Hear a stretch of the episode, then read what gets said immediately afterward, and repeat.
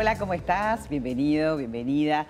Hoy vamos a hablar de tecnología y empatía. Y bueno, es un titular que no sabes a dónde vamos, pero vamos a hablar de los niños y lo vamos a hacer con Nicolás de Barbieri, él es psicólogo especializado en niños, este, con una corriente muy, muy humanista de las personas, que son esos pequeños, pequeñas personas que son nuestros hijos, ¿no? Nico, gracias por estar. Este yo sé que es un tema súper amplio y, este, y un tema que nos está pasando todos los días, ¿no? Con nuestros hijos. Es un tema gigantesco. Primero, gracias a ti, María, por invitarme. Este, una vez más, eh, es un tema gigantesco. Es como que, eh, ¿por dónde empezar? No? Busquémosle la, punta del ovillo, ¿no?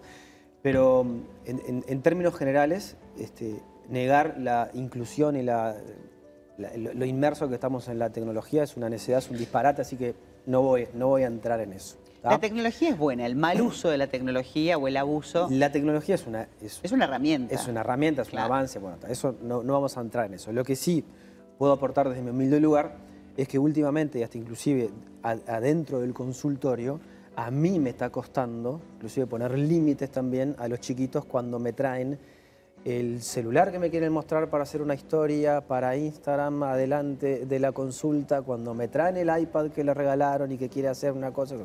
Lo cual, a ver, quiero decir lo siguiente. Eh, es una herramienta, como tú lo decías, ¿está? y lo que tenemos que discutir, me parece, es, ¿sigue siendo una herramienta? ¿Está siendo un fin en sí mismo? ¿Estamos dando las herramientas al niño para que maneje esa herramienta, para que pueda poner los límites? Para que pueda autorregularse y decir cuándo fue suficiente, porque yo ahí creo que sí es donde tenemos que conversar y creo que donde estamos fallando, de hecho.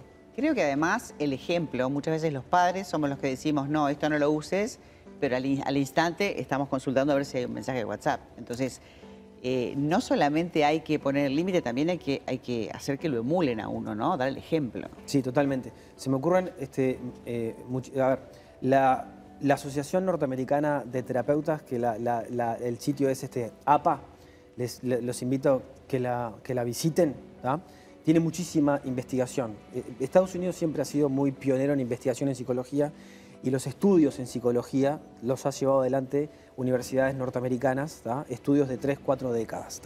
Sobre todo, por ejemplo, cómo definimos la felicidad, qué es una persona feliz, cuáles son los hábitos psicológicos que nos ayudan a tener una calidad de vida determinada, etc. Indistintamente de los estudios a los que entremos, todos marcarían lo, mismo con respecto al uso de la tecnología y los daños que eso puede generar.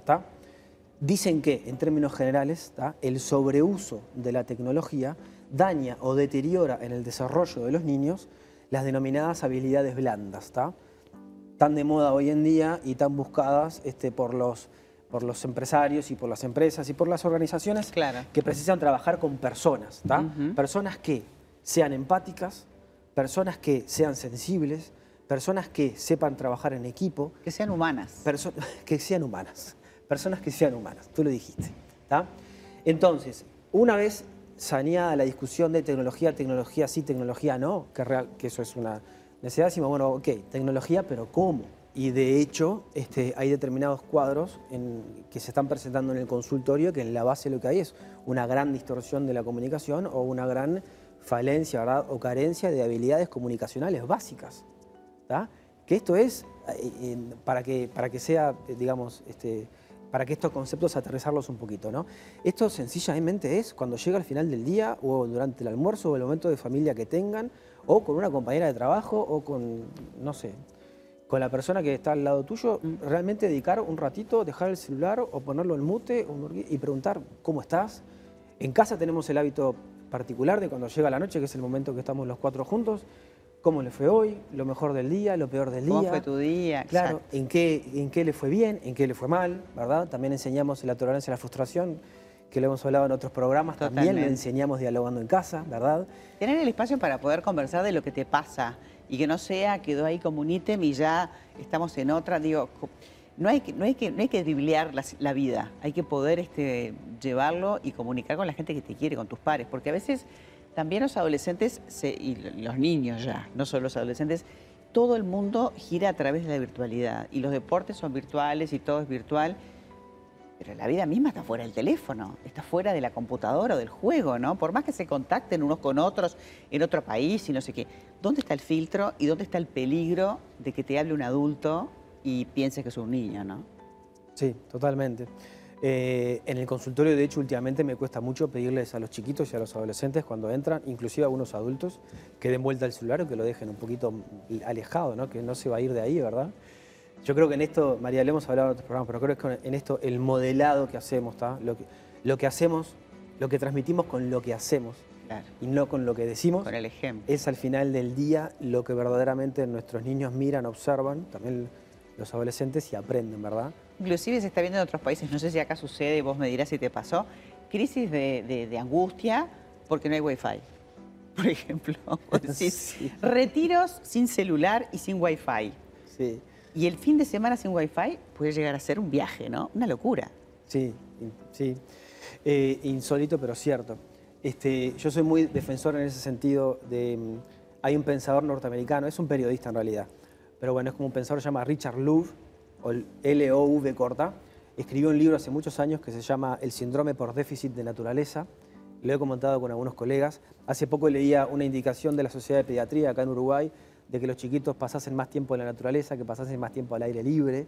Yo creo, María, que lo que tú mencionabas en realidad es eh, recordar, la palabra recordar viene del latín recordis, volver a pasar por el corazón lo importante que era para nosotros, lo importante que fue para nosotros nuestra crianza, ¿verdad? Tener un abuelo o una tía o un pariente que tenía una casa afuera. Yo me subía a la higuera de mis abuelos y bajábamos los higos y, era como, wow. Y, esa vivencia la, tengo impregnada en el corazón. Subirte a los árboles, subir a los techos, hacer, hacer las picardías que hacemos los chicos, que no todo sea a través de un juego virtual que te desafía eh, a pasar una meta y a pasar un nivel, ¿no? Porque en definitiva es eso.